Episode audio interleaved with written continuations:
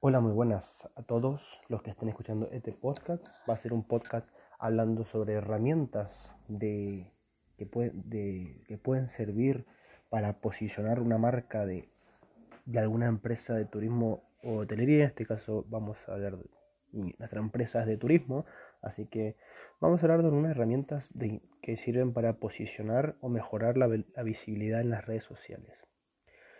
Eh, lo, más o sea, lo más simple, lo primero para arrancar es obviamente el tema de las publicaciones. Hay que escoger siempre un contenido visual que sea realmente atractivo y que llame la atención. Y obviamente cuidando la gramática y la ortografía a la hora de publicarlo. Porque si no una persona que está viendo esa publicación y ve que tiene una gramática y una ortografía mala, pero tiene una imagen buena, no lo va a ver, no, va a querer seguir a esa página y ver, che, esta página me gusta, voy a seguirla. Y no la va a recomendar a sus amigos. Hay que tener siempre en cuenta eso, ortografía, gramática y que sea atractiva. Algo muy importante también es a la hora que se publican. No es lo mismo publicarlo a las 5 de la tarde que a las 3 de la mañana. Va a ser menos vista. Entonces, a tener en cuenta el horario en que se publican las cosas. Y algo que se utiliza mucho para ganar eh, muchos seguidores es el tema de crear concursos y sorteos. Es muy importante crear concursos y sorteos porque ayudan a crecer nuestra comunidad. Ya que una persona entra al concurso, siempre va a estar mencionando a tres o entre uno y tres personas va, va a mencionar. Y esa persona nos va a seguir.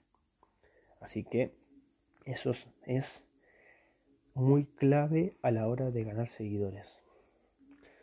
Algo que también sirve mucho hoy en día es promocionar las publicaciones, que anden mejor. Es aprovechar aquellas publicaciones que tienen unas cuantas interacciones y promocionarlas. Mientras más, mientras más likes tengan esas publicaciones, más ayudarán a nuestra empresa a posicionarnos.